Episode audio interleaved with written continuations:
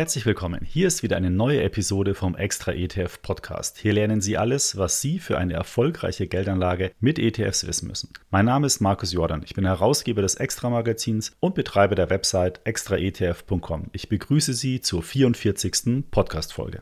Für diese Episode habe ich mir Christoph Kanzler zum Gespräch eingeladen. Christoph war mehr als 25 Jahre in der Finanzindustrie in verschiedenen leitenden Positionen beschäftigt. Bereits 2007 beschäftigte er sich mit ETFs und evidenzbasierten Anlagestrategien. Er war 2008 maßgeblich an der Entwicklung des ersten Portfolio-ETFs in Deutschland beteiligt, dem Portfolio-ETF von X-Trackers. Zudem hat er für den amerikanischen Vermögensverwalter Dimensional das Geschäft im deutschsprachigen Raum aufgebaut. Heute ist er ein anerkannter Experte, wenn es um Themen Geldanlage und Vermögensaufbau geht. Sein Wissen teilt er heute in Vorträgen und Seminaren und in einem Buch mit dem Titel Self-Made Aktionär, warum der Kapitalmarkt dein Freund ist. Über die Inhalte des Buchs und natürlich auch um seine Erkenntnisse rund um den langfristigen Vermögensaufbau werden wir heute sprechen. Bevor wir in das Thema einsteigen, möchte ich Ihnen noch den Werbepartner der heutigen Podcast-Episode vorstellen. Es handelt sich dabei um Alvest Powered by Allianz. Die Allianz hat im vergangenen Herbst mit Alvest ein neues digitales Angebot für Altersvorsorge und Investment gestartet. Alvest kombiniert die Renditechancen von ausgewählten ETFs und Investmentfonds mit der Sicherheit des renditestarken Sicherungsvermögens der Allianz. Sie können für Ihren Vertrag sogar eine individuelle Garantie festlegen. In dem Alvest-Vertrag können Sie jederzeit Geld ein- und auch auszahlen. Zudem können Sie auch einen Sparplan ab 25 Euro im Monat einrichten. Alvest kann ganz bequem in wenigen Schritten digital abgeschlossen werden. Mit dem übersichtlich gestalteten Kundencockpit sind Sie jederzeit bestens über den Stand Ihrer Altersvorsorge informiert. Alvest Powered by Allianz richtet sich an Kunden, die eine moderne, renditestarke und transparente Altersvorsorge suchen und dabei bis zum Renteneintritt jederzeit flexibel Zugriff auf ihr eingezahltes Kapital haben möchten. Übrigens, Alvest hat im Bereich Finanzbetreuung des Magazins Focus Money die Bestnote erhalten. Alvest ist das Upgrade für Ihre private Altersvorsorge. Mehr Informationen unter alvest.de/slash extra ETF. Nun aber direkt in das Gespräch mit Christoph Kanzler. Hallo Christoph, herzlich willkommen im Extra ETF Podcast. Markus, vielen Dank. Ich freue mich riesig, hier heute sein zu dürfen. Ja, ich freue mich auch, weil vor allen Dingen, wir haben ja schon mal zusammen gearbeitet auch bei der DAB Bank damals. Äh, da war ich im Produktmanagement und du, glaube ich, im Vertrieb äh, an Vermögensverwalter, wenn ich das richtig weiß. Ja, das ist verdammt lang her, ja, Markus, genau. in der Tat. Aber es waren spannende Zeiten damals. Ja, es hat mir auf jeden Fall sehr viel äh, Spaß gemacht. Und siehst du, heute sitzen wir wieder zusammen und sprechen über Geldanlage. Das lässt, Ja, lässt uns aufregend. einfach nicht los, ja. Äh, Christoph, ich habe dich ja im Intro ähm, schon kurz vorgestellt und angekündigt. Vielleicht möchtest du aber dennoch mal die, die Chance nutzen, dich noch mal selbst kurz vorzustellen und vor allen Dingen, was du gerade so machst. Ich denke, das könnte ganz interessant sein.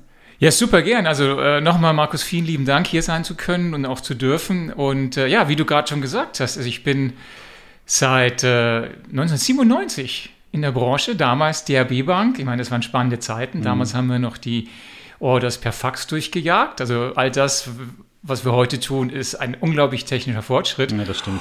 Und dann, äh, ja, bin ich mehrere Stationen durchgelaufen. Ich war viel im B2B-Geschäft, war im Retail-Geschäft. Ich war bei Credit Suisse, ich war bei Citigroup. Äh, Ich habe die Quirinbank mit rausgerollt und dann die letzten zehn Jahre verantwortlich für den Aufbau eines amerikanischen Vermögensverwalters hier in den deutschsprachigen Ländern.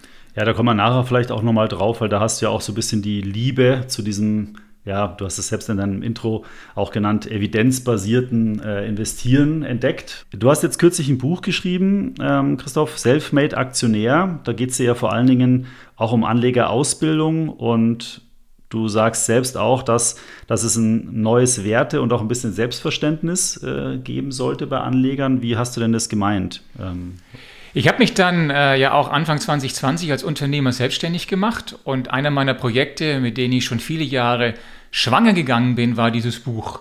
Weil ich habe gemerkt in den vielen, vielen Jahren in der Branche, dass wir gerade wie die Branche eben redet über das Thema Kapitalmärkte, viele Menschen nicht erreicht. Es ist zu komplex, es ist zu kompliziert. Und dadurch ist es so, dass wir viele Menschen mit diesem wichtigen Thema Kapital anlegen eben nicht erreichen. Und das Buch ist, wir mal, das Ergebnis von mehr als 26 Jahren Erfahrung. Und ich habe eben versucht, das in der Sprache zu schreiben, leicht verständlich, aus Sicht eines ganz normalen Menschen, der mit dem Thema noch nie was zu tun hat.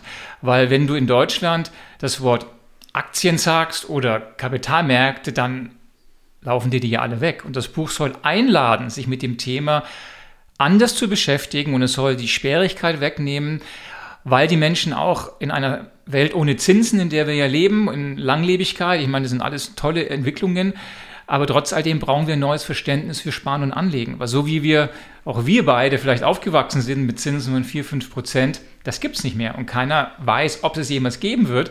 Und das Buch soll helfen, hier Lösungen anzubieten. Ja, ich habe äh, zwei Erfahrungen, kann ich dazu sagen. Die erste Erfahrung, als ich Ausbildung bei der Bank gemacht habe, hatten wir Tagesgeld oder damals dieses Festgeld für 30 Tage festgelegt, Zinssatz von 8 Prozent. Ja, ja also genau. 8 Prozent kann man sich kaum mehr vorstellen. Äh, und ein Negativbeispiel, vor zwei Tagen habe ich von unserem Geschäftskundenberater, äh, bei der Commerzbank sind wir, wurde ich angerufen und da wurde mir jetzt mitgeteilt, dass wir ab 1. Juni Negativzinsen auf unsere Guthaben auf unserem Geschäftskonto zahlen müssen. Und zwar ein halbes Prozent minus. Und das zeigt ja so ein bisschen, in welcher Welt wir auch sind. Früher hat man, als ich die Firma gegründet hatte, hatte ich die Cash-Guthaben wurden mit 4% verzinst, positiv. Ja, und heute darf ich ein halbes Prozent zahlen. Und ich glaube, das zeigt, dass Privatanleger endlich sich wirklich mit ihren Finanzen beschäftigen müssen und die einfache Art und Weise, nur Geld auf ein Tagesgeldkonto zu legen, das funktioniert einfach nicht mehr. Du hast ganz einen wichtigen Punkt genannt, müssen. Hm. In der Vergangenheit, als es Zinsen gab, war es einfach, sich da quasi rauszumogeln aus dem Thema. Aber jetzt, wo du eben eher was dafür zahlen musst, als dass du was bekommst, es ist wirklich zwingend notwendig, dass wir uns dem anders widmen, weil wir ansonsten wirkliches Thema haben mit Altersarmut etc. etc. Also mhm. es ist mhm. auch gesellschaftspolitisch ein ganz, ganz wichtiges Thema, was gelöst werden muss.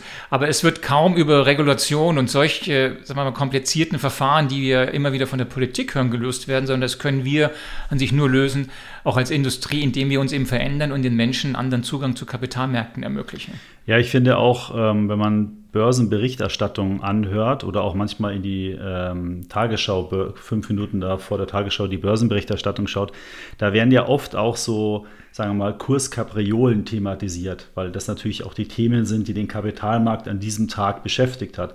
Aber ich finde, das wirft eigentlich so einen falschen Eindruck auf das Thema, weil letztendlich geht es ja um Wirtschaft und um die Unternehmen und eine gute Entwicklung in dem Unternehmen. Und der Aktienkurs spiegelt das ja nur vielleicht manchmal in Über- und Untertreibungen wieder. Aber wenn Leute sozusagen im Kopf behalten, oh, Aktien schwanken stark, da kann ich viel verlieren, wirft das ja ein komplett falsches Licht ein. Das ist ein ganz großes Thema, warum Menschen falsches Verständnis für Kapitalmärkte haben, weil sie eben, wenn du mit ihnen darüber redest, immer an die Crash und an die Skandale und ich sag mal Gordon Gecko, uh, Wolf of Wall Street denken. All diese Sachen, die wirklich Verfehlungen sind des mhm. Kapitalmarkts. Mhm. Aber wie du richtig sagst, wenn du mal tiefer eintauchst Woher kommen Renditen? Was ist die Quelle von Renditen? Dann sind ja auch Kapitalmärkte von Menschen für Menschen, weil wie sollten sonst Unternehmen zu Kapital kommen? Da kommt ja auch, sag mal, leider Gottes dieses inzwischen negativ besetzte Wort Kapitalismus her. Ich nenne es freie Märkte, Märkte von Menschen für Menschen. Und mhm. die Menschen sind Teil dieser größten Erfolgsgeschichte, die nennen sich industrielle Revolution. Und einmal stehst du eben, sagen wir mal, auf der einen Seite des Unternehmens, bekommst dort dein Lohn, dein Gehalt und auf der anderen Seite hast du eine Sparquote und legst das Geld dann wieder in diesen Prozess an. Und das ist das Tolle an dem Markt, dass wir alle Teil dieser größten Erfolgsgeschichte sind. Aber weil wir hier in Deutschland, das ist wirklich auch ein deutsches Thema, so ein schlechtes Verständnis zu Kapitalmärkten haben, ein schon ab, massiv abwertendes, lassen wir uns seit Jahrzehnten die Butter vom Brot nehmen. Ich habe in vielen anderen Ländern gearbeitet, ich bin viel weltweit gereist und in anderen Ländern gehen die mit dem Thema andersrum. Ja, es ist ja auch, äh, gibt ja auch Statistiken, dass äh, in ganz Europa die Deutschen diejenigen sind, die die schlechtesten Eigenheimquoten haben. Ja? Und in anderen Ländern, Italien äh, oder Frankreich, weiß ich jetzt nicht genau, aber in Italien weiß ich es, die, äh, die, ist der Immobilienbesitz viel, viel höher. Ja? Und bei uns regt man sich auf, dass die Mieten steigen, dass die Immobilienpreise steigen. Man regt sich auf, dass es keine Zinsen mehr gibt. Aber man könnte es relativ einfach ändern, indem man einfach, einfach mal einen Teil seines Tagesgelds, Sparbuchs in den Kapitalmarkt oder in, den, in rentable Märkte investiert ähm, und damit dann mit profitiert. Ich will dir auch noch ein anderes Beispiel geben. Ich nehme das äh, immer bei meinen Vorträgen, wo ich, sagen wir mal, ich versuche ja auch die Menschen auf der Straße damit zu erreichen. Und sagen wir mal ein Beispiel, was ich immer gebe, die Menschen, die zum Beispiel bei unseren Automobilherstellern am Fließband stehen, die bauen eine der tollsten Autos, die es weltweit gibt. Das heißt, diese Automobilhersteller machen unglaubliche Renditen. Aber weil man den Menschen sagt, Kapitalmärkte sind schlecht und Aktien sind böse, generieren die wunderbare Renditen für die Unternehmen, aber sie lassen sich vom Butter vom Brot nehmen, weil sie nicht in die eigenen Kapitalmärkte investieren hier in Deutschland. Mhm. wie hoch ist die Wahrscheinlichkeit, dass sagen wir mal, meine ehemaligen Kollegen, weil ich ja zwischen London und Berlin hin und her gependelt bin lange Zeit, in deutsche Unternehmen investieren, wenn sie globale Portfolios haben? Bei 100 Prozent. Das heißt also, wir erarbeiten die Wertschöpfung, den Wohlstand für andere Länder und lassen uns dadurch die Botte vom Brot nehmen, weil ja. wir eben nicht Aktien nutzen. Ja, auf der anderen Seite könnte man natürlich kritisch sagen, wenn jetzt der sagen wir mal, Volkswagen-Mitarbeiter, wo seine Arbeitseinkommen von Volkswagen abhängt, jetzt auch sein ganzes Geld in Volkswagen investiert. Das ist ja auch nicht unbedingt unter Risikoaspekten so sinnvoll, aber ich weiß jetzt schon, was du sagen wirst, deswegen breit streuen, nicht auf eine. Karte genau, aber setzen. das ist natürlich ein Punkt, nicht ja. alles immer, äh, sagen wir mal, nur seine. Äh, Ersparnisse in das eigene Unternehmen zu stecken, ist natürlich sehr, sehr, sehr gefährlich. Mhm. Aber es ist, geht um die Funktionalität dessen, was ja. da passiert. Natürlich nicht nur dann, sondern eben global streuen, keine Wetten eingehen. Darum geht es. Aber es geht darum, dass wir Teil dieser Volksgeschichte sind und entsprechend auch unseren Teil nehmen sollten. Und dafür kannst du heute mit einem Klick das machen. Du musst nicht mal das Haus verlassen. Ja. Ja, ich sage immer auch das Beispiel, wenn man sich jetzt äh, in der ETF-Welt ist ja der MSCI World so ein, ein wichtiger Index. Es gibt noch andere, die noch breiter gestreut sind, aber bleiben wir mal dabei. Da sind ungefähr 1600 Unternehmen. Und wenn man sich mal vorstellt, wie viele Angestellte diese 1600 Unternehmen haben und die stehen quasi jeden Morgen auf, um im Rahmen ihrer jeweiligen individuellen Möglichkeiten eine gewisse Wertschöpfung für dieses Unternehmen zu erzielen. Und ich als Aktionär, als Anteilsinhaber von so einem ETF kann quasi von deren gesamten Arbeitsleistung mit einem Mini-Mini-Anteil äh, dran profitieren. Das finde ich unheimlich beflügelnd, so eine Vorstellung, weil man eben dann auch damit gleich erkennt, dass es eben nicht von einem Unternehmen abhängt, sondern auf der ganzen Welt Millionen von Menschen sorgen dafür, dass im Idealfall sich der Wert dieser Unternehmen in der Summe erhöht. Das ist auch das, was ich in meinem Buch beschreibe, das, was du mit der MSCI-Welt beschreibst, habe ich umschrieben mit, das ist die globale Werkbank, mhm. die Welt AG, in die du investierst. Ja. Da gibt es den MSCI-Welt, da gibt es noch andere Lösungen. Aber es, wir sind heute halt technisch so weit und wie gesagt, nochmal, als wir angefangen haben, die Branche reinzugehen, da gab es gerade mal das Internet, da, ich weiß noch, wie ich mein erstes E-Mail verschickt habe. Das war kompliziert, schwerfällig, teuer, mhm. Aktien zu kaufen.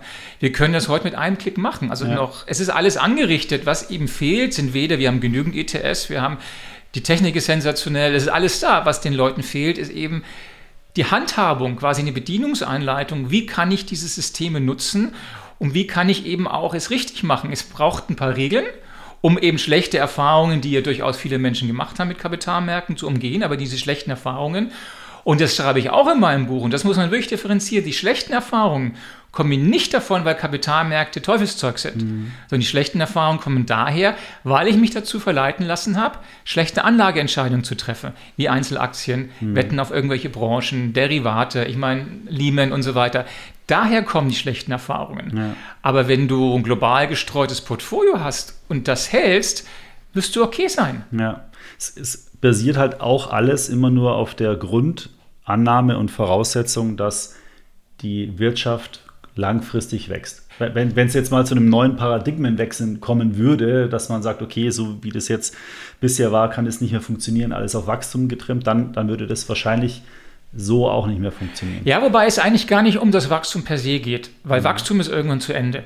Dadurch, dass wir aber ja einen großen Planeten sind auf dem Welt, entsteht Wachstum immer wieder in neuen Branchen. Das sind mhm. Strukturwandel. Und wenn man sich anschaut, warum Kapitalmärkte mehr Aufschwünge als Abschwünge haben, ist das weniger durch Wachstum erklärbar, sondern wenn man sich anschaut, was wird an Kapitalmärkten wirklich gehandelt?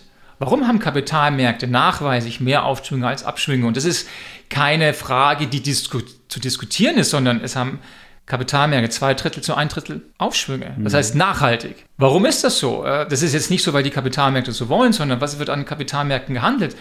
Ähm, an Kapitalmärkten wird Zuversicht und Hoffnung gehandelt. Ich investiere nur dann, wenn ich Zuversicht und Hoffnung in Kapitalmärkte habe. Und wir haben das letztes Jahr gesehen, in der Märzwoche, 9. Märzwoche, die ja eingehen wird als die schwarze Woche in der Börsengeschichte. Da stand plötzlich die Pandemie bei uns im Vorgarten. Das mhm. heißt, wir haben mal für eine Woche total die Zuversicht und Hoffnung verloren, weil das sich wirklich dramatisch schlecht angehört hat. Dann gab es diese Fire Sales, dann sind Kapitalmärkte gesunken. Und dann hatten wir im April eine der besten Monate. Warum? Weil plötzlich immer noch schlechte Nachrichten da waren, aber die Nachrichten nicht mehr so schlecht waren wie im März.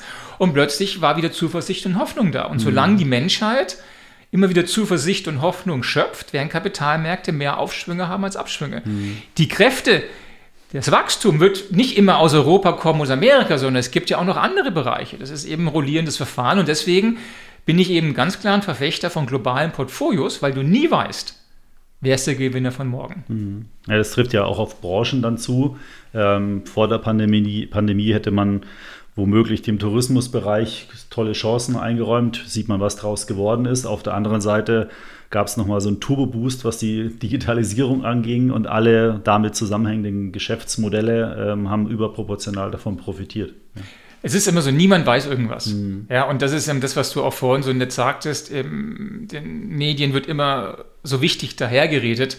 Niemand weiß irgendwas, weil niemand die Zukunft prognostizieren kann. Mhm. Und diese ganze, sagen wir mal, Hunger nach Prognosen und so ist ja dem geschuldet, dass wir als Menschen Unsicherheit einfach nicht mögen. Wir mhm. suchen immer nach Sicherheit. Es ist aber vermeintlich schwer, ich sag mal, Prognosen zu folgen, die auf Glauben passieren, nicht auf Wissen. Und dann ist es eben so, dass meistens es schief geht. Warum glaubst du dann, dass zum Beispiel die Finanzindustrie, vielleicht auch Medien, extra ETF ist auch ein Medium, ähm, aber dann, sagen wir mal, das alles so komplex darstellen? Warum, was ist der Hintergrund? Ähm, ich meine, ich bin bekannt für offene Worte, das ist ein Geschäftsmodell. Punkt. Hm. Du kannst heute, und da bin ich jetzt mal, ich sag mir mal, ich meine, das steht in meinem Buch, ja, und das sage ich hier, das sage ich auch immer in meinen, ich gebe ja selbst inzwischen Coachings mhm. auch mit meinen Kunden, sage ich aber auch bei meinen B2B-Kunden. Du kannst heute mit einem Klick, kannst du ein globales Portfolio bauen. Um ein erfolgreicher Anleger zu sein, brauchst du einen Fonds. Mehr brauchst du nicht. Punkt. Und das war's dann. Mhm. Die Execution dessen ist ein Kinderspiel heute, sondern wichtig ist das, was vorher kommt, dass du überhaupt zu dem Schluss kommst, dass du nur so wenig brauchst. Mhm. Wieder nochmal, als wir angefangen haben, brauchtest du ein Depot, da musstest du dich in die Warteschlangen quengen. Das war alles kompliziert. Da war, bei der Post. Bei der Post, ja, ich meine, um Gottes Willen. Das ist heute nicht mehr so. Mit einem Klick kannst du ein globales Portfolio kaufen das Geheimnis, dass es Geheimnis gibt. Und äh, ich sage mal, wenn man das natürlich da draußen allzu häufig sagt, reagieren die Menschen natürlich schon ein bisschen irritiert, weil die sagen, Christoph, ja, aber wenn ich mit meinem Berater rede, muss ich tausend Dinge entscheiden und da wird es super kompliziert und er sagt, ja, dann und dann und dann ruft er mich immer an und sagt, ja, es ist ein Geschäftsmodell. Punkt. Hm. Fertig, ja. ja. Und äh, da ist es auch gar nichts dran auszusetzen, weil wir sind ein freier Markt, das ist gut und richtig und da wird es auch immer einen Markt dafür geben. Wen ich anspreche, sind die Menschen, die kein Interesse haben an irgendwelchen Finanzfachgesimpel, sondern die sagen, ich habe hier Geld, mhm. 25, 30, 40 Euro und die endlich einen Weg suchen, das umzusetzen. Ja. Weil es geht gerade, wenn es eben sagen wir mal, um normale Sparbeträge geht, zählen zwei Dinge. Jeder Penny, Zinseszinseffekt und die Zeit. Das heißt, je früher du damit anfängst, desto mehr wirst du später dann davon profitieren. Mhm. Und je mehr Pennies du sparst auf der Gebührenseite und je mehr Penny im Markt arbeiten, desto mehr wird am Ende des Raus rauskommen. Ja. ja. das ist ja so ein bisschen auch unsere Philosophie, was wir bezwecken. Ich meine, wir sind auch ein Medium, wir profitieren natürlich auch von Werbeanzeigen und so weiter. Aber die, die große äh, Vision, die wir haben, ist, dass wir Anleger helfen wollen, finanziell zu wachsen. Und finanziell wachsen kann man ja zum einen natürlich monetär, also das Geld sollte idealerweise mehr wert sein. Aber zum Beispiel mit diesem Podcast äh, wollen wir Leute ja auch aufklären. Wir wollen sie finanziell fit machen, dass sie selbstständig ihre Anlageentscheidungen treffen können. Und meiner Meinung nach ist der Grad, wie ich mich als Anleger selbst mit dem Thema beschäftigen will, ist letztendlich der, der Grad des Preises, was ich dafür bezahle. Wenn ich alles selbst mache, dann kann ich zum günstigsten Anbieter gehen, habe aber auch die volle Verantwortung. Und wenn ich das nicht möchte, dann werde ich halt in verschiedenen Schritten sozusagen bis am Ende mich zu einem Berater äh, hinwenden, der dann auch wahrscheinlich was kostet. Wenn er guter ist, ist es ja auch vielleicht sein Geld wert. Aber dann weiß ich zumindest, dass ich jetzt einen Preis dafür bezahle und kann dann trotzdem mein Finanzwissen besser einschätzen, weil ich den Berater auch besser bewerten kann. Absolut, das ist genau der Punkt. Ich meine, ich habe auch ein Kapitel ja über Berater geschrieben, weil ich Riesenfans von Beratern bin. Äh, die Thematik ist nur, dass die Berater eine andere Rolle haben als das, was die Berater eigentlich von sich geben. Mhm. Berater geben sehr gern vor, dass sie für die Performance verantwortlich sind. Das ist A, eine sehr, sehr schwache Position, weil niemand für die Performance verantwortlich sein kann, ja, ähm, weil du nicht Märkte prognostizieren kannst. Und zum anderen ist es eine gefährliche Position, weil du natürlich gegenüber den Kunden Dinge versprichst, die du nicht halten kannst. Und dann kommen diese Missverständnisse zustande. Ja, ich Zeit damit auch verbracht, auch in dem Buch, wo ich immer wieder sage, es ist ein riesen Missverständnis zwischen der Industrie und den Menschen da. Ja. Und richtig anlegen ist ein bisschen wie Autofahren. Du musst es einmal richtig lernen und danach geht es wie fast von alleine. Mhm. Ob du danach dann ja ein ETF kaufst oder eine der anderen Lösungen, ist erstmal vollkommen sekundär. Aber du musst wissen, wo ist vorne und hinten an den Autos, äh, was, wie funktioniert das?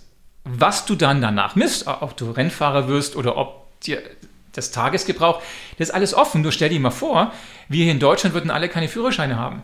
Das wäre das mega Chaos. Ja? Da wird es spannend genau. auf der Autobahn. Und das ist eben das, wo ich sage, äh, wenn wir keine Führerscheine haben, was würde ich denn jetzt anbieten als Medium oder als Dienstleister, mhm. um das alles, um eine bessere Anlageerfahrung oder Fahrerfahrung zu liefern? Ich würde Aufklärung, Education anbieten, mhm. das heißt Führerscheine, weil ja. je mehr Führerscheine ich da draußen habe, desto mehr Menschen habe ich, die dann Autos kaufen und desto bessere sag mal, Erfahrungen können die dann machen? Im Moment ist es so, dass immer mehr Autos, Produkte, Produkte, Produkte angeboten werden, aber total vergessen wird, dass die Leute nicht den Dunst einer Ahnung haben, über was da eigentlich geredet wird. Könnte man aber auch ein bisschen den Staat ja äh, an die an die Kantare nehmen und sagen, Staat, sorg du doch mal dafür, auch dass deine Bürger fitter werden in Dingen. Man hat nämlich nicht den Eindruck, dass da auch was gemacht wird, sondern ganz im Gegenteil, der Staat wird sich so auch so ein bisschen von der Industrie wird von der Industrie getrieben und hin und her geschoben, siehe Riester und derartige Produkte. Ja, ich meine, die Rolle des Staates ist, sagen wir ja, wie soll ich das jetzt sagen, ohne dass ich falsch verstanden werde, du musst von dem Thema was verstehen. Jetzt mhm. wissen wir alle, dass Politiker nicht wegen ihrer Fachkompetenz mhm. das machen, was sie tun. Und da ist es halt sehr, sehr schwer, im Grunde genommen über die Dinge richtig entscheiden zu können. Mhm. Und die Politik drängt immer hinten her. Ich meine, man sieht es an den Regulationen, äh, die wir auch nach Lehman haben. Das ist alles gut gemeint, aber extrem schlecht gemacht. Mhm. Vollkommene Überregulierung, eine Totregulierung, das bringt weder dem Verbraucher noch der Industrie was. Mhm. Wenn ich mich aber hinstellen würde als Industrie und sage, hey, anstatt die Millionen, die ich Beratern gebe und irgendwelchen anderen, die mir da Gesetze schreiben, die am Ende des Tages sowieso dysfunktional sind oder eben wie solche Pleiten wie Riester-Produkte, investiere ich in die Ausbildung meiner Kunden, also der Bürger. Der Bürger am Ende des Tages gibt einen Freibetrag oder sonst irgendwas. Wäre so viel gegeben, weil die gesellschaftspolitische Fragestellung, die wir zum Beispiel auch beim Renten haben, wird sich nicht auf der Art und Weise lösen lassen, wie es mhm. Politiker immer lösen, nämlich das, Zukunft, das Problem in die Zukunft zu schieben, sondern ja. wir brauchen eine Kapital- gedeckte Lösung, weil einfach in einer Welt ohne Zinsen auch das Rentensystem, so wie du jetzt rechnen kannst, einfach nicht mehr funktionieren wird. Ja. Punkt. Ja, genau. Und da ist es ja umso wichtiger, dass man Leute dann fit macht, weil wenn sie fit sind, dann können sie auch selbstbestimmt genau. Anlageentscheidungen treffen. Andere Länder machen es ja auch vor, wie es gehen könnte mit so speziellen Altersvorsorgeplänen, bestimmte Freibeträge. Ähm, da ist bei uns momentan noch nicht so viel. Wir müssen da nur in die USA schauen oder andere Länder, die eben dann massiv steuerbegünstigt sind, wo die Menschen auch ein ganz anderes Verständnis haben für ja. das Ganze. Ja, da ist überhaupt nicht die Frage, ob du das Geld in Garantien oder auf Zinsen steckst, sondern da geht alles in diese 401k-Plane rein. Mhm. Und das ist gut. Und da bauen die sich was auf. Okay, jetzt haben die, ich meine, unser deutsches Rentensystem ist ja nicht so schlecht, wie es immer dargestellt wird im Vergleich zu anderen. Aber da hast du eine ganz andere Herangehensweise, aber auch einen anderen Zwang weil wir natürlich schon hier in Deutschland gerne sagen, Vaterstaat wird es schon machen, gerade mhm. mit dem Renten. Ja? Und das ist natürlich gefährlich, weil dann natürlich man gerne in der Komfortzone bleibt. Ja, ich weiß auch nicht, woran es liegt. Will der Staat nicht dafür verantwortlich sein? Hat er Angst, dass wenn Leute jetzt in Aktien investieren, in so einem Bürgerfonds, da gab es ja schon verschiedene Anläufe, sowas mal zu diskutieren zumindest mal, dass wenn dann da Verluste entstehen, dass dann irgendwie der Staat da schuld ist dran? Es ist, ich habe viel, äh, gerade in den letzten Jahren, mit, äh, auch sagen wir, mit, mit Gewerkschaften und Sozialverbänden gearbeitet. Da schwingt viel Ideologie mit. Hm. Da schwingt wirklich viel Ideologie mit. Märkte sind böse, äh, du verlierst alles von heute auf morgen. Ich meine, wir haben ja eine unserer letzten Arbeitsministerinnen hat ja gesagt, Kapitalmärkte sind Teufelszeug, ich verliere da alles über Nacht oder selbst einer unserer Finanzminister hat ja vor kurzem gesagt, mhm. all sein Geld liegt äh, auf, auf Spargold. Ich meine, wenn du solche Aussagen hast, darfst du es nicht wundern. Mhm. Das ist aber, glaube ich, gar nicht bös gemeint, es ist einfach nur Unwissen. Ja, und äh, ich will da jetzt gar keine anderen Motive da hinten irgendwie erirren, aber ich sag mal, da kann man sicherlich vieles besser machen. Im Moment ist aber so, meine Erfahrung, weil ich ja auch selbst, ich, ah, ich lebe in Berlin und kann da immer ein bisschen gut reinhören die reden natürlich auch hier der Stimmung nach dem Wind. Mhm. Oder äh, reden der Stimmung nach, wie es halt gerade steht, wie die mhm. fahren. Ja. Politiker wirst du niemals sehen, sie sagen, für eine, für eine anstrengende Position, ich stelle mich dahin. Sondern das ist natürlich, die haben alle Angst vor den Shitstorms, vor dem ganzen Thema, gerade eben aus dieser ideologischen Sicht heraus. Und das ist schwer. Und ich will gar nicht sagen, dass das eine leichte Aufgabe für die ist, aber ich könnte mir schon vorstellen, dass mehr Menschen, wenn mehr Menschen da die Angst damit verlieren, sich damit beschäftigen und die Politiker merken, es ist kein Tabuthema mehr, sondern ganz im Gegenteil. Mehr Menschen wollen da rein, dass sich da was tut. Ja, ich finde, manchmal hört man ja von eher links ausgerichteten Parteien, die, die Kritik sozusagen, die, die, die Arbeitnehmerschaft und die, sagen wir mal, die Reichen, die Firmen, die Unternehmer, die Firmenbesitzer. Und über die Aktie hätte man ja eigentlich das perfekte ja. Vehikel sozusagen auch die breite Masse, wir haben vorhin schon kurz darüber gesprochen, die breite Masse auch zu Gesellschaftern zu machen. Das ist doch perfekt. Also ja. besser geht es ja eigentlich gar nicht. Das meinte ich also, eben, da ist eben Ideologie mit drin. Und mhm. da wird natürlich auch, sagen wir mal, stark an der eigenen Existenzberechtigung gearbeitet von diesen mhm. sogenannten Interessensvertretungen. Aber in der Tat, ich meine, was, was ist die Formel, dass das Wohlstand entsteht? Du kombinierst Arbeit mit Rohstoffen, mit Wissen und mit Kapital. Das ist das, was, ich sage mal in dem Fall eben Adam Smith in seinem Buch Wohlstand der Nation wunderbar dargestellt hat. Mhm. Das ist eine additive Formel. Das heißt, wenn du einer der Faktoren rausnimmst, entsteht nichts draußen. Mhm. Und der Kapitalmarkt ist das perfekte Medium, das, über das Medium Kapital als, als Aktie eben die Menschen an dieser Erfolgsstory zu beteiligen. Aber wenn du eben ideologisch Interesse hast, das zu brandmarken und zu verreisen, dann wirst du alles tun, damit die Leute es nicht machen, obwohl du ihnen damit nachweislich schädigst. Ja. Ja. Ich hatte vor, vor ein, zwei Folgen auch mit dem Dr. Beck äh, gesprochen und da ging es auch so um das Thema, was ist denn eigentlich eine Aktie und was ist denn eigentlich eine Anleihe, also Eigenkapital, Fremdkapital, weil anhand dieser beiden Faktoren erkennt man ja auch, welche wichtige Bedeutung die für die Wirtschaft haben und was so der Kern ist. Und wenn man das schön sauber trennt und sich dann nur die Aktie anschaut, dann, dann ist die Aktie auch kein Zockerinstrument, sondern die Aktie ist vom Ursprung mal die, gewesen, dass man dem Unternehmen Eigenkapital zur Verfügung gestellt werden kann und ich kann jetzt kleine Anteile an diesem Unternehmen einfach kaufen und an der wirtschaftlichen Entwicklung mitpartizipieren. Ja, das ist Demokratie äh, allererster Sahne eigentlich. Ich meine, und du siehst es ja, ich meine, das ist ja gerade, sagen wir jetzt, wir leben ja in der Zeit, wo es diese Start-ups gibt, äh, ist ja nichts anderes, darum geht es ja, ja. Du hast eine Idee, ja, Wissen, brauchst du Arbeit äh, wenn du kein Kapital hast, nicht, funktioniert es nicht. Aber da werden diese, diese Start-ups werden hochgeladen mit, mit Kapital, ohne dass es irgendwie einen Business Case gibt. Aber da passiert genau das, was du beschreibst. Mhm. Aber es hat ein cooles Image.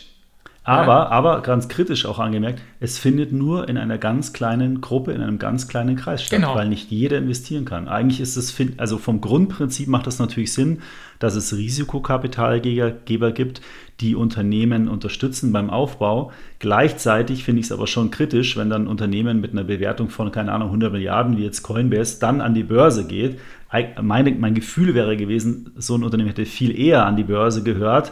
Äh, da sieht man mal, wie, wie stark der Kapitalmarkt sozusagen schon ja, vielleicht verschlissen ist, weil die großen Gelder, die am Kapitalmarkt sonst investiert werden würden, gehen schon sozusagen in die, in die, bevor das Unternehmen überhaupt an den Kapitalmarkt geht und da wird schon investiert.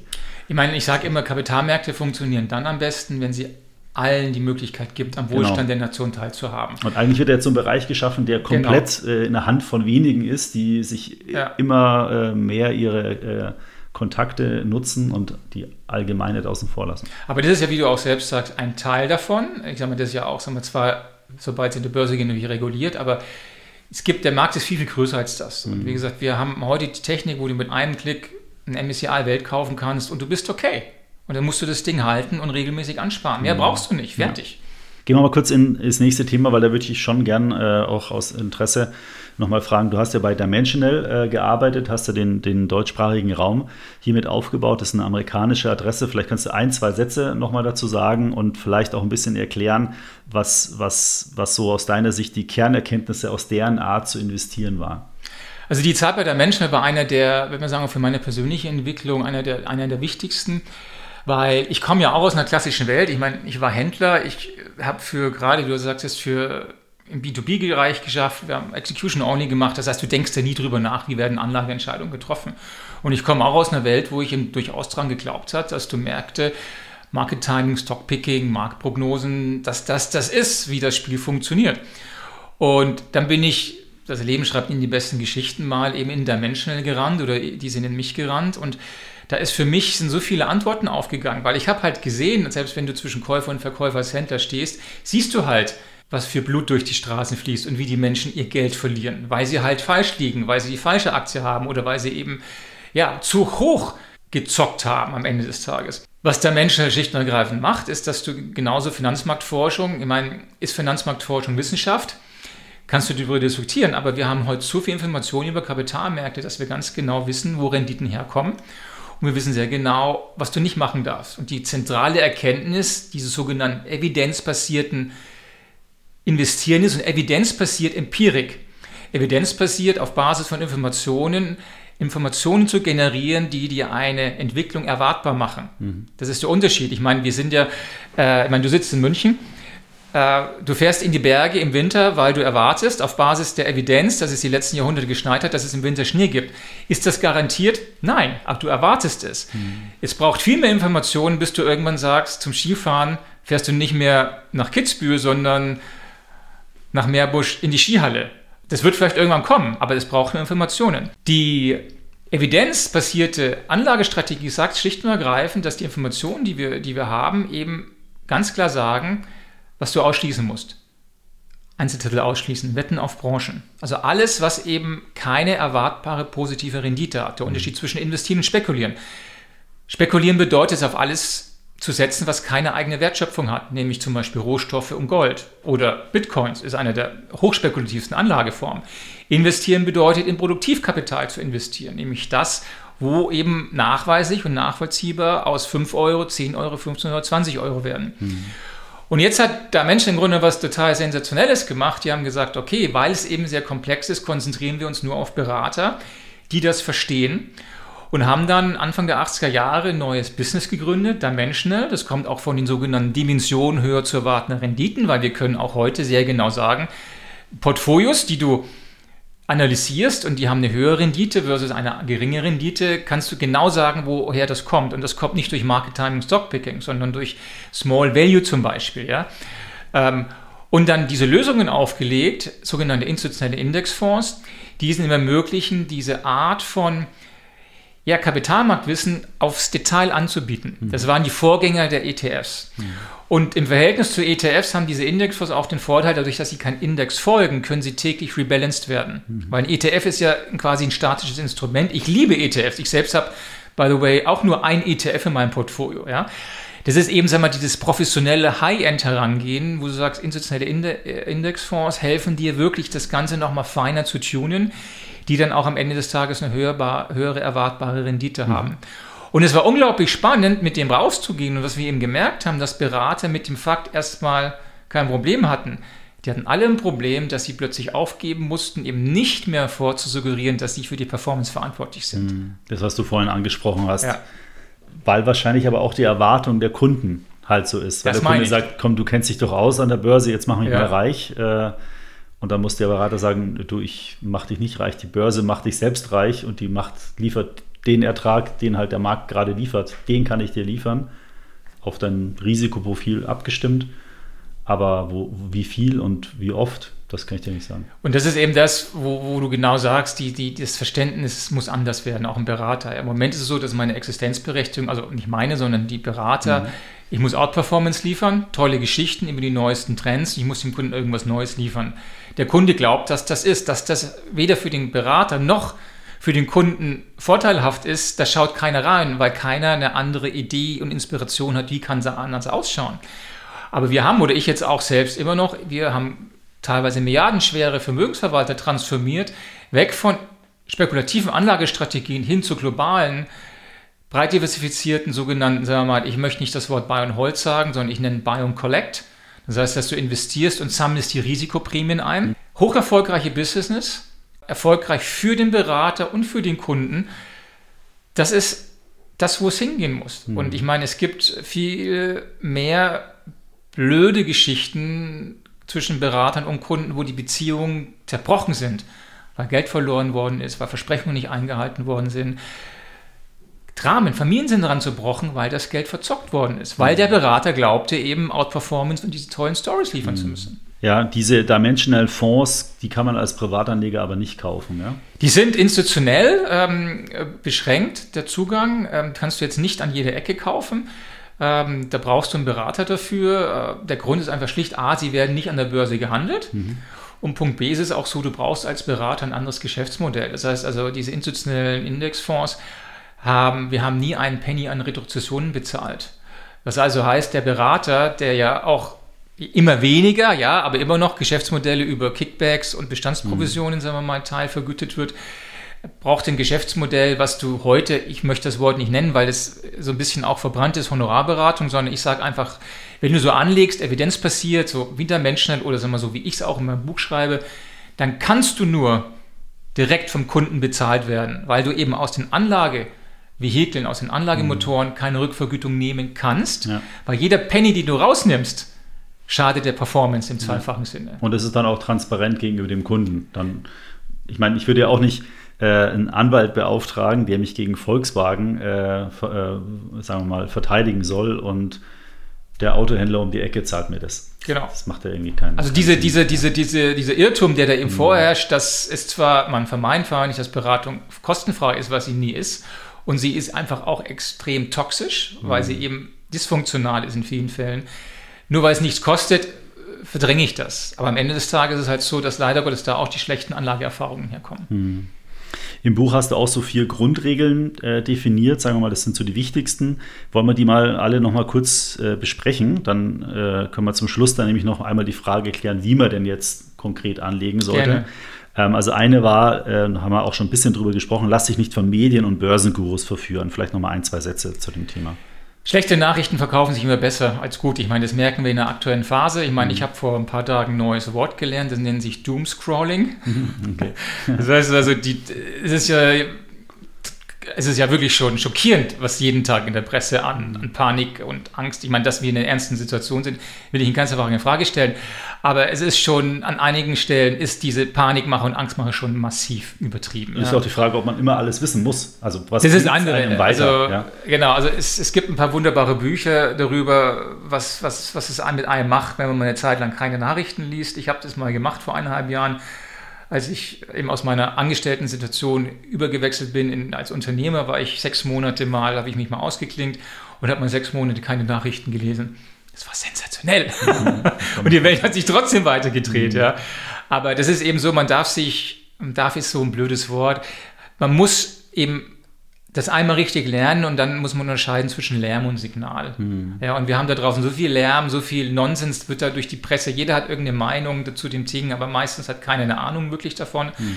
Und dadurch entstehen dann auch diese großen Missgeschicke und Missverständnisse. Aber viele Menschen lassen sich eben durch dieses permanente Panik und sagen wir mal, äh, ich bin total stolz auf mein Buch. Es findet keine Millionen Abnehmer, nachvollziehbar, habe ich auch nicht erwartet, aber im Gegensatz, äh, die Doom and Gloom Bestseller, ja, die Crash, wo ist der Märchengrosch schlagen bei Weitem beim Buch. Ja, klar. Hm. Was ich absolut nicht nachvollziehen kann, weil im Grunde genommen, wenn ich am Morgen aufstehe und einen Crash erwarte, dann werde ich sicher nicht mehr hm. investieren. Hm. Ja. Aber wir lieben eben diese Doom and Gloom Stories. Ja, ich hatte gestern wieder so einen Fall. Äh, gestern hat äh, Netflix Zahlen bekannt gegeben und die Aktie ist irgendwie nachbörslich um 11 Prozent gefallen. Ja, jetzt ist es natürlich ein, sagen wir mal, ein aufgeblasener Wert, eine sehr starke Wertentwicklung, äh, viele Erwartungen und und und. Aber äh, habe ich nicht, bin ich investiert, hab, hab, verfolge ich nur aus Interesse. Und dann habe ich die Meldung dazu gelesen und die haben halt gestern Zahlen bekannt gegeben und die haben im ersten Quartal 4 Millionen neue Abonnenten gewonnen. Mhm. Jetzt würde ich erstmal sagen, das ist doch sensationell. Ich meine, vier Millionen neue Kunden, wie, wie krass ist das denn eigentlich? Ja, äh, eigentlich super gut. Aber natürlich waren die Erwartungen viel höher, weil im letzten ersten Quartal, das war das äh, Corona- Hauptquartal, sage ich mal, als es dann angefangen hat, ähm, da haben die, ich glaube, 11 Millionen gehabt. Also die, die Anleger, die Investoren hatten andere Erwartungen. Aber ich finde, das ist halt auch zu kurz gedacht, weil es zeigt ja, heißt ja auch, die haben es geschafft, in einem Quartal 4 Millionen Kunden zu gewinnen. Also scheint das Produkt zu funktionieren. Äh, wenn da jeder Kunde im Schnitt 10 Euro oder 10 Dollar zahlt, dann sind es ja auch ein paar hundert Millionen Dollar mehr Einnahmen. Also eigentlich ist es ja gut. Ja, und trotzdem ist das Unternehmen um was weiß ich wie viele Milliarden gefallen. Genau, und dadurch, dass es durchaus sinnfrei ist, was in dieser Diskussion und mhm. passiert, dass ein Unternehmen dann abgestraft wird, du kannst es nicht ändern.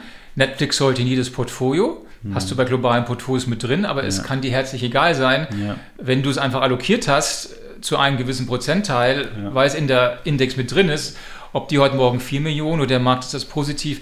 Also wie gesagt, solche Sachen sage ich meinen Kunden, es ist weder wichtig noch bedeutungsvoll. Ja, ja, das stimmt. Und vielleicht hat ja auch, äh, war das Argument, dass Disney so erfolgreich war oder Apple oder wer auch immer, Amazon. Aber wenn man breit gestreut ist, ist man in den Unternehmen auch investiert. Genau. dann profitiert man auch. Okay, dann das Thema Widerstehe Verlockungen. Das fällt mir bei Schokolade immer sehr schwer, ja, aber im Finanzbereich, was sind da so Verlockungen, denen ich widerstehen muss? Ja, die Verlockungen sind natürlich bei uns ein bisschen in, der, in, der, in dem DNA-Code ja, ähm, als Mensch. Mhm. Ich sag mal so, was fehlt uns allen? Disziplin. Wir bleiben alle gerne in unserer Komfort Komfortzone. Siehst du, äh, also ich bin ja leider, ich laufe seit einigen Jahren äh, Marathon, mhm. äh, bin jetzt auf dem Weg zum, zu den, ich habe die ersten Ultras gelaufen, das ist alles, was mehr als 42 ist. Das ist harte Disziplin, aber ich brauche auch jemanden, der mir quasi in den Hintertritt. Mhm. Du musst trainieren. Wenn du lang laufen willst, musst du lang laufen. Mhm. Punkt. Da gibt es keine Abkürzung. Aber natürlich stehe ich auch teilweise am Morgen auf. Ich bin gestern um 4.30 Uhr aufgestanden und bin 21 Kilometer gelaufen. Natürlich stehst du dann früh auf und sagst, mein Gott, ja, ich meine, vielleicht kannst du es mal ausfallen lassen oder heute reichen 10. Nein, es reichen nicht 10. Mhm. Und dasselbe hast du auch beim Aktien. Im Leben sind Glücksprämien Überwindungsprämien. Und am Kapitalmarkt sind Aktienprämien Risikoprämien. Mhm. Und dadurch, dass aber der Aktienmarkt eben nicht prognostizierbar ist, ist ein Unsicherheitsmedium mit drin. Und wir haben Angst vor diesen Schwankungen. Und diese Schwankungen suggerieren natürlich, okay, schlecht, ja, Disziplin.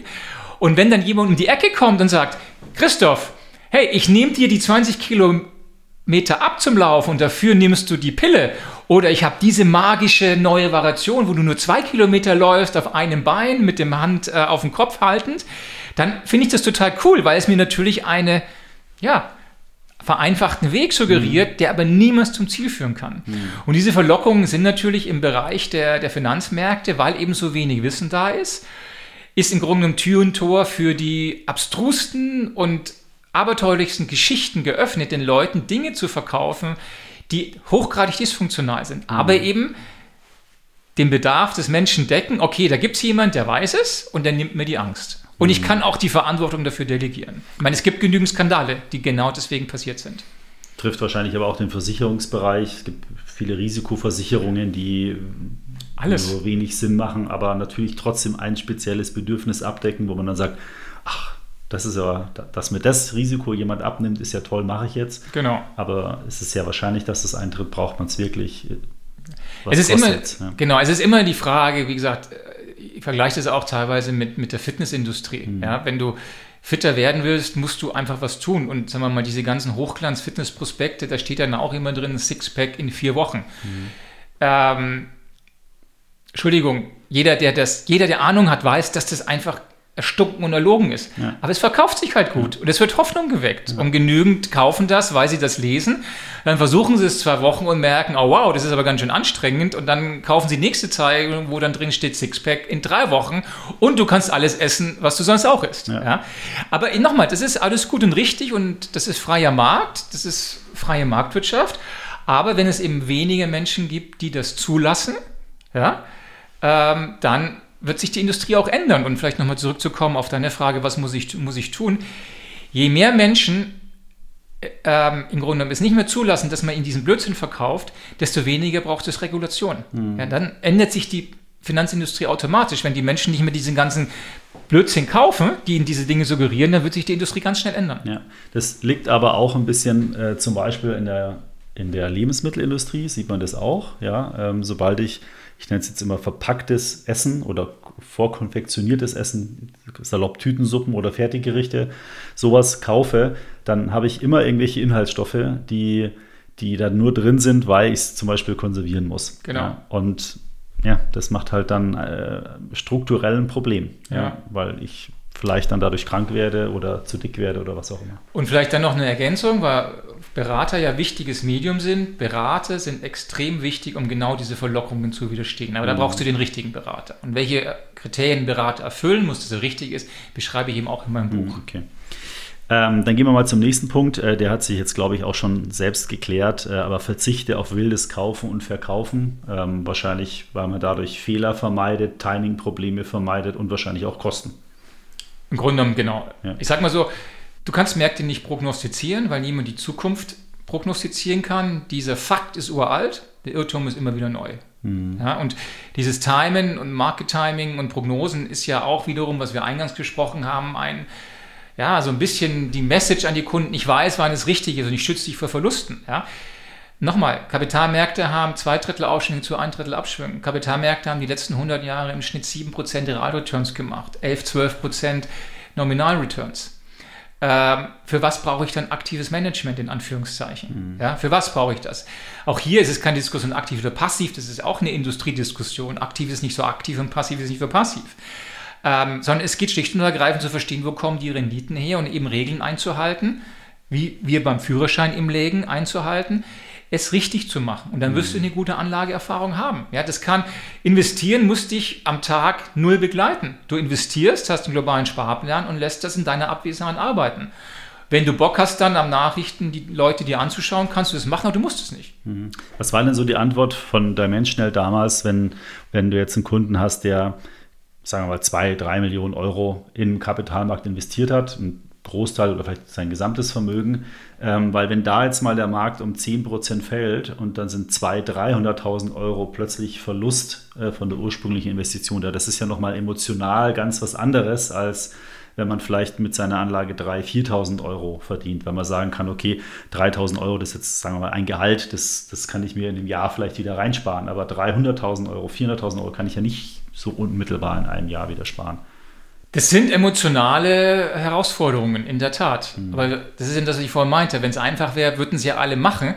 Aber da muss man eben nochmal, brauchst du die Basis. Wenn du weißt, äh, dass du mehr Aufschwünge hast als Abschwünge und du weißt, dass immer mal Börsencrashs oder Korrekturen oder wie immer du sie nennen willst, Teil des Spiels sind, genauso wie Gewitter im Sommer Teil des Spiels sind, dann musst du dir keine Sorgen machen. Du musst dir dann Sorgen machen, wenn du quasi vier Wochen vor deiner Pensionierung 100% Aktienportfolio hast, was dann um 25, 30% in die Knie geht.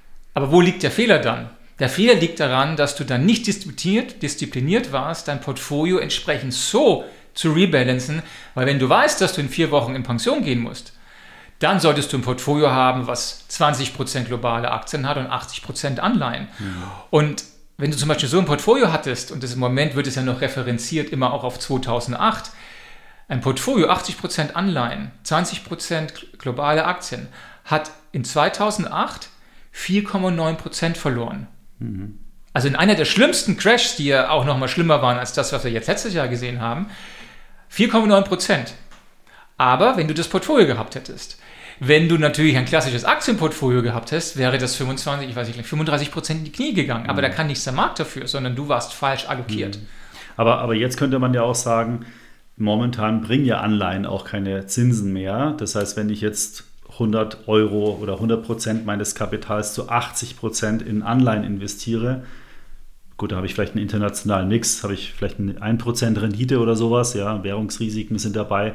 Also so ein richtig risikoreiches Investment ist es ja dann auch. Ja, aber das ist ja das, was du ausschließen willst. Also wenn du ja Angst dann hast, Geld zu verlieren, musst du das Risiko quasi dir anschauen. Mhm. Und natürlich habe ich beim 80% globalen Anleihen keine herausragenden Renditen. Deswegen brauche ich auch 20% Aktien, mhm. um die Inflation rauszunehmen. Aber das ist eben dieser Trade-off. Das eine gibt es nicht das andere. Wie gesagt, du kannst, wie gesagt, nochmal, wenn du lang laufen willst, musst du lang laufen lernen. Du kannst nicht einen Marathon laufen oder sonst was, aber nicht dafür trainieren. Mhm. Also wenn du die Medaille haben willst, musst du was dafür tun. Genauso ist es am Kapitalmarkt mhm. auch. Und dafür gibt es eben Trainer oder eben Berater, die dir helfen, gerade wenn du zu diesem Zeitpunkt hinarbeitest, eben die richtige Allokation zu haben. Aber nicht wegen Market Timing, sondern aufgrund deines Anlagehorizonts. Mhm, okay. Mein Vater sagt immer, der ist äh, über 80, ähm, hat wahrscheinlich einen Großteil des liquiden Vermögens in Aktien. Der sagt immer, ja, warum soll ich jetzt sicher investieren? Das erbt eh alles ihr mal und äh, ich habe noch zwar nicht mehr so einen langen Anlagehorizont, aber dann könnt ihr das weiterführen. Genau die richtige Sichtweise. Mhm. Der Anlagehorizont hört nicht auf, wenn wir 80 werden, sondern mhm. das ist dann, wenn du das oder deine Kinder. selbst definiert letztendlich. Selbst definiert. Also mhm. dieses Thema, ich bin 65, dann hört das Anlegen auf, ist falsch, weil du lebst ja noch 20 Jahre. Mhm. Das heißt, dann fängst du eigentlich erstmal an, dir zu überlegen, wann baust du das Risiko ab. Ja, ich glaube, äh, da hatte ich heute auch ein interessantes Gespräch mit einer Handelsblatt-Journalistin, die bei uns was angefragt hat. Da ging es dann auch um das Thema Auszahlplan. Wenn man sich die Zeiten so anschaut, ein junger Mensch, sagen wir mal, die ersten 20 Jahre macht er wahrscheinlich eher gar nichts, also im Sinne von Geldanlage, das ist eher von den Eltern vielleicht versorgt, dann ist Studium oder Ausbildung im Vordergrund, also sagen wir, da passiert nichts, wenn die Eltern nichts vorgegeben haben. Die nächsten 40, 50 Jahre ist er ja dann selbstbestimmt sozusagen bis zur Rente, sagen wir mal grob, ja. Und dann, dann denken halt viele auch nur bis zur Rente. Aber wenn man dann mit, sagen wir mal, runde, ich runde mal auf, mit 70 in Rente geht und meine Oma ist vor äh, kurzer Zeit verstorben mit 95, das heißt, da hätte man nochmal 25 Jahre wo man mit Finanzen ja. sich irgendwie beschäftigen muss. Also es sind so diese, Deka äh, diese drei Bereiche, die sind sehr, sehr lange und das, glaube ich, haben viele einfach nicht im, im Fokus. Ja. Ja, wobei aus meiner Sicht her das jetzt weniger ist, weil die sagen, okay, ich kümmere mich jetzt erst um 20 Jahren darum, sondern die kümmern sich darum erst zu spät, weil das Thema eben sperrig und unangenehm ist. Hm. Das ist das Thema. Ja, und wenn ich halt dann, sagen wir mal, mit 40 dann mich anfange, warum fange ich dann an, mich darum zu kümmern? weil wir alle merken, dass irgendwann das Leben endlich ist. Und dass mhm. dieser Punkt, wo wir glauben, 50, äh, ich werde jetzt dieses Jahr 50, ich weiß noch, als ich 30, Jahr, 30 mhm. geworden bin, das war so weit weg, jetzt ist das in ein paar Monaten. Das heißt, warum das so spät anfängt, ist, weil das Thema so sperrig und unhandsam ist. Mhm. Wenn das Thema aber, was es de facto ja ist, einfach simpel und auch unterhalten ist, dann fangen die Leute früher an. Also ich habe auch die Feedbacks, die ich auf mein Buch bekommen habe, wie gesagt, da gibt es Leute, die sind total begeistert, dann gibt es auch wieder Leute, die sagen, Christoph, das ist alles nicht so einfach. Ja, das sind aber die Leute, die hauptsächlich aus der Industrie kommen, die dann nicht, nicht das mögen, dass ich quasi so einfach darstelle, mhm. was ja okay ist. Aber viele sagen, Christoph, aufgrund deines Buches habe ich mich an das Thema A rangewagt und Punkt B, ich habe jetzt was gemacht und ich habe gelernt, dass das total simpel ist. Hm. Und die sind total happy und glücklich, dass sie was getan haben. Ja. Und das sind meistens eben Sparpläne in globalen Portfolios in einem Fonds. Punkt. Ja. Und ja, die sind total happy. Und wenn man sich dann noch anschaut, das hast du vorhin im Eingang ja auch gesagt, heute kann ich über ein Smartphone innerhalb von 10 Minuten Konto öffnen, mach meinen ersten Dauerauftrag, mach meinen ersten Sparplan. Jetzt äh, letzte Woche ING DIBA, FedEx, Scalable, Trade Republic, alle kostenfreie ETF-Sparpläne. Das ist ein Traum. Das ist ein ja, Traum. Wie du ja, sagst, es ist ein Traum und jeder, äh, der das nicht nutzt, äh, ist ja, sag mal, ist selber schuld dran. Ja. ja. Und ich sag mal, meine Kids, meine, meine Große wird jetzt ein paar Wochen 18 und mein, mein Sohn wird 16 die haben durch mein Buch verstanden auch endlich mal, was ich mache. Mhm. Ich meine, wie gesagt, die sind seit 18 Jahren oder 16 Jahren leben wir zusammen. Das war denen immer schwer, was ich denn da, der Papa ist viel unterwegs und redet über das Kapitalmärkte. Aber die haben das jetzt plötzlich verstanden. Haben Sie es freiwillig gelesen oder hast du es Abend, nach dem Abendessen immer stundenweise vorgelesen? Ja gut, ich meine, sie waren natürlich stolz, der Papa als Autor, also sie haben es da, aber natürlich, auch da warst du so sehen, da habe ich das gesehen, das lag auf ihren Schreibtischen und wurde natürlich nicht gleich gelesen, sondern gut, mein, mein, mein Sohn liest halt gerne was über Rapper und meine Tochter halt irgendwie was anderes. Mhm. Aber irgendwann haben sie angefangen zu lesen und zu sagen, wow, Pap, das ist total cool. Mhm. Und interessanterweise haben sie es dann rumgegeben in ihrem Freundeskreis. Mhm. Und die fanden, die Kids fanden dieses Buch sensationell. Ja. ja. warum? Weil die natürlich in dem Wirtschaftsunterricht alles lernen, nur nicht diese wichtigen Dinge. Ja, schön. Jetzt haben wir, glaube ich, noch einen Punkt, da muss ich jetzt gerade selber mal auf mein Skript schauen, weil da habe ich rausgelesen, du legst dein Geld nicht an, um dich vor einem Crash zu schützen. Genau. Äh, was ist, was steck, versteckt sich da dahinter? Ja, aber wenn du die, sag mal, die ganzen Werbungen immer hörst, es wird ja auch hier mit Angst gearbeitet. Sag mal, leg dein Geld an, wir managen es aktiv, weil wir dich vor Verlusten schützen. Mhm. Das ist so, wenn du einen Urlaub buchst äh, und dich quasi davor, äh, davor schützt, an den drei Tagen, wo es vielleicht mal regnet, bleibst du die ganze Zeit im Hotel. Mhm. Du buchst auch keinen Urlaub, um dich vor den schlechten Tagen zu schützen. Mhm. Es gibt mehr schöne Tage als schlechte Tage, aber wir wissen alle, dass im Urlaub es schlechte Tage gibt. Was machst du? Ah, du bereitest dich mental vor und du packst halt eine Regenjacke ein, aber mhm. damit kennst du nicht deinen Urlaub oder du bist 14 Tage im Hotel. Mhm. Ja? Und du legst an, um von dieser unglaublich positiven Kraft von Märkten zu profitieren, weil du Teil des Systems bist. Das heißt, du legst an, um finanzielles Wohlergehen zu erlangen. Man muss dann aber auch, ja, man kann die Vorteile mitnehmen, aber muss auch die Nachteile sozusagen in Kauf nehmen. Genau, wie beim Urlaub. Wenn, ja. du, wenn du in Urlaub fliegst, dann wirst du in den zwei Wochen wahrscheinlich mal zwei, drei Tage haben, die nicht so schön ist. Das ist normal. Äh, es kann auch sein, dass wenn du in Urlaub fliegst, es von A nach B zu Turbulenzen kommt, aber Turbulenzen sind nichts Gefährliches. Ja? Das heißt, du hast nie die perfekte Lösung. Mhm. Und wenn du die perfekte Lösung haben willst, was bedeutet es im Urlaub? Balkonien zu Hause, du gehst überhaupt nicht immer aus dem Haus und hast du eher andere Probleme. Und diese mhm. anderen Probleme sind eben übertragen auf die Finanzindustrie, dass die Leute nichts tun, weil sie eben Angst vor diesen drei schlechten Tagen im Urlaub haben und dafür lieber zu Hause bleiben. das Schöne ist, dass wir alle das Problem nicht mehr haben, weil wir bleiben jetzt immer zu Hause. Für immer. Ja. Genau, im Moment man hat darf, sich Man darf nicht mehr raus. Im Moment hat sich natürlich automatisch, aber auf der anderen Seite hast du natürlich jetzt auch wieder etwas, diese Medien, mit denen wir arbeiten, auch diesen Podcast, das sind natürlich jetzt alles Medien, die plötzlich in der Gesellschaft angekommen sind, die akzeptabel sind. Aber umso besser ist es doch jetzt, du kannst mit einem Klick hier von mir aus in die globale Weltwirtschaft investieren. Ja. Mit einem Klick, ja. musst dein Smartphone öffnen mit einem Klick und du bist dabei. Ja. Und weißt du, was man auch noch mit einem Klick machen kann?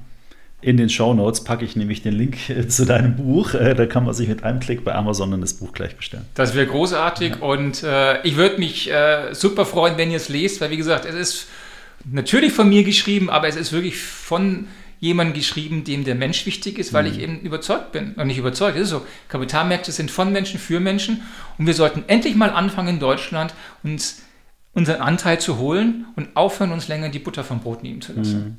Ja, ich schreibe ja auch gerade ein Buch und ich bin leider sehr in Verzug und es tut mir auch wirklich sehr leid, aber der Podcast ist jetzt so erfolgreich geworden und das ist natürlich jede Woche will ich da was machen, dass ich momentan echt Schwierigkeiten habe, da die ganze Zeit richtig einzuteilen.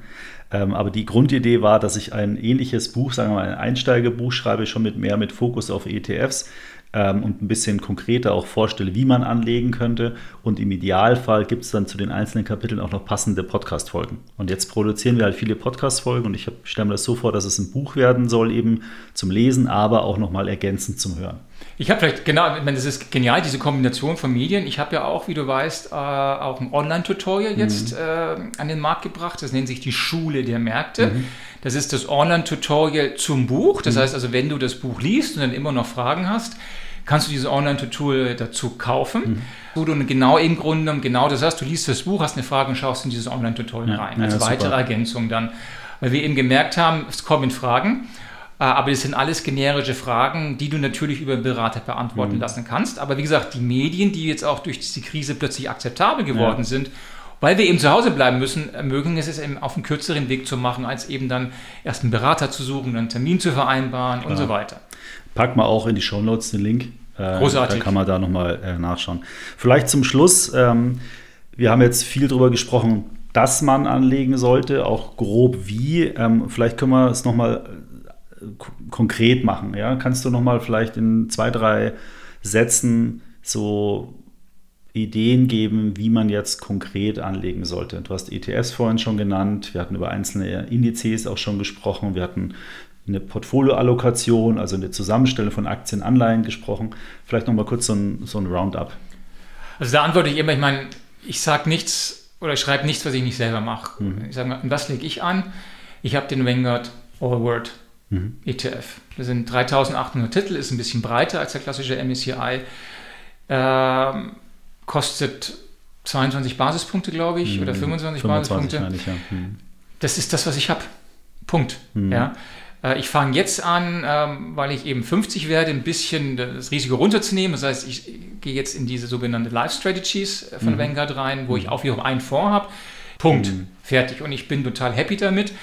Ähm, und äh, es funktioniert. Ja. Ich mache das für die Kids, ich mache das für die Familie und wir haben kein Drama damit und fertig. Ja? ja. Ähm, aber es gibt natürlich mehrere Wege. Das ist, ich sage ja immer, das ist mein Weg, es ist nicht der Weg. Aber generell ist es so, simpel halten. Äh, die Anzahl der ETFs ist kein Anzeichen für Professionalität. Das heißt, je mehr ETFs du im Portfolio hast, desto komplexer und dysfunktionaler wird es. Das heißt, hier auch wie die Technik macht es möglich, dass du mit einem ETF eine globale Allokation brauchst. Mehr mhm. brauchst du nicht. Ähm, jetzt kannst du natürlich dann quasi, wenn du den nächsten Level gehst, dass du sagst, okay, und dann sind wir bei der Evidenz. Jetzt wissen wir eben, dass Small und Value höher zu erwartende Erträge haben, aber zum Beispiel würde ich das umsetzen als, als ETF-Lösung. Ich würde eben zum Beispiel den MSCI Welt, damit wir eben auch noch einen anderen Anbieter haben, aber in meinem Fall, ich habe den, den, den Vanguard ähm, All World oder mhm. All Country und darum würde ich dann eben sagen wir mal, einen Value und Small ETF allokieren mit etwa 15 bis 20 Prozent, ja. sodass ich eben nochmal zusätzlich diese Dimension von höher zu erwartender Rendite mit reinnehme. Aber ich muss mich rebalancen. Mhm. Ja? Ähm, und der nächste Level ist natürlich, dass du dir dann einen Berater suchst, ähm, der dir das nochmal optimieren. Ich sage immer, das sind eben die Tuning, die dein Motor dann. Wann lohnt sich denn so ein Berater? Welchen Vermögen oder Anlagebetrag? Was, was ist das so deine Erfahrung?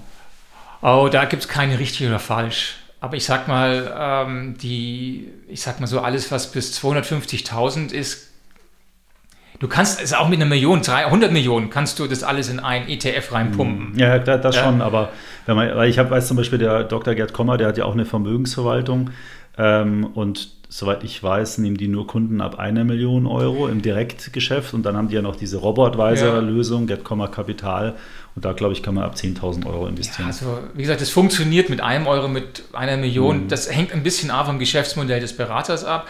Es hängt aber auch, was du als Kunde dann entsprechend von ihm erwartest. Ja? Also mhm. wie gesagt, ich biete ja auch Coaching an. Ich biete keine Vermögensverwaltung an, sondern Coaching. Ähm, ich rechne das per Stunde ab.